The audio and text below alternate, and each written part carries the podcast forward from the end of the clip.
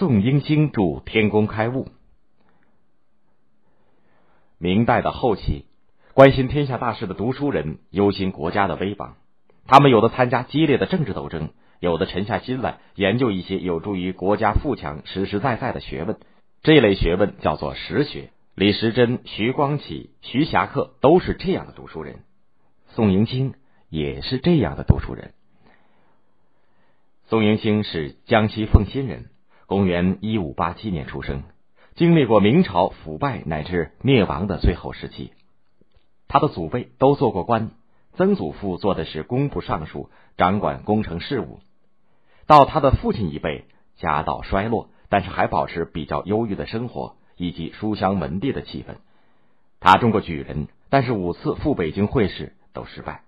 加上魏忠贤阉党的腐败暴虐，让他很气闷，索性放弃通过考试当官的途径以及举人的资格，谋得本省分宜县教育的职位。宋迎星自小聪明，十岁会作诗，兴趣又非常广泛，音乐、诗歌、医学、天文、下棋、绘画以及自然科学，他都爱好。他特别喜欢观察研究实际生活当中的事物，结交各种各样的朋友。传统的读书人只重视道，而非常轻视气，也就是具体的物质世界和生产技术等。讲起四书五经来，头头是道；讲起织布、种庄稼、国计民生，一窍不通。宋英星非常看不起这种脱离实际、不懂生产的坏作风。他批评这些人依靠生产者生产的产品吃喝玩乐，却把生产者看作罪犯。只知死背经书，却将农夫一词做脏话骂人；餐餐吃着白米饭，却忘了他们的来源，还责备这些人连铸造铁锅的模型都没有摸过，却奢谈春秋时期宝鼎的铸造。他认为，财富不仅仅指的是钱，财富就是物质生产，只有生产很多的物质，老百姓才会富，国家才会强。凡是有益于国计民生的生产活动、生产技术，都会引起宋英星的兴趣。他不是到工厂看炼铁，就是到作坊看造纸，还不时向工匠们讨教技术的细节。有时他还会把现场操作的场面、生产的流程画下来。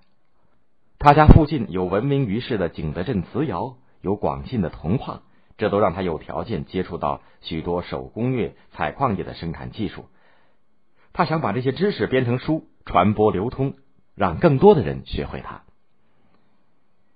他去北京参加会考前后十多年，多次从南方到北方，又从北方回到南方，途中总要到各地游览，几乎走遍了中原和东南、中南、华南各个省。广泛的旅游让他开阔了眼界，参观考察过许多农村和手工业的作坊，让他学到许多矿山、冶金、舟车、染织和兵器制造的知识。他随着在浙江湖州做知县的哥哥，到过杭嘉湖地区。考察过那里著名的养蚕、缫丝、纺织业，在他当教育前积累了丰富的材料。他做了四年现学教育，教育薪水低，住房简陋，但是事务少，闲暇多，使他有时间读书做学问。他在这几年的时间里，整理所积累的材料，查考前人的技术文献，比如《考工记》《子人遗志》《梦溪笔谈》《便民图算》等，认真的编写书稿。当时传入中国的西方技术，比如远西奇器图说以及朝鲜南洋的生产技术，也都受到了他的注意。公元一六三六年，他的书编成功了。这是一部全面记述中国古代工农业生产技术的巨著。他取了一个书名，叫做《天工开物》。天工意思是自然界接触的物质正适合人类的需要，开物。说的是人类的生产技巧开辟了自然界物质的运用价值和范围。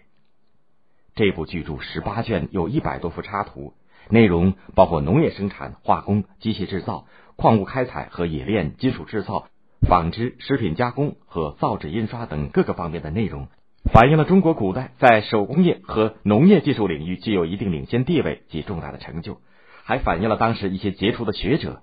他们的经济和技术思想比较先进，重视发展社会生产力，重视产品的采掘、加工和制造，重视生产经营和经济收益，重视商品流通。这部著作在以后的抗清战争当中发挥了作用。他的朋友陈洪旭任晋州知州，守城时就曾经依照天工开物中旋转型火箭弹万人敌的制造方法，制造成这种兵器，打败了清兵的围攻。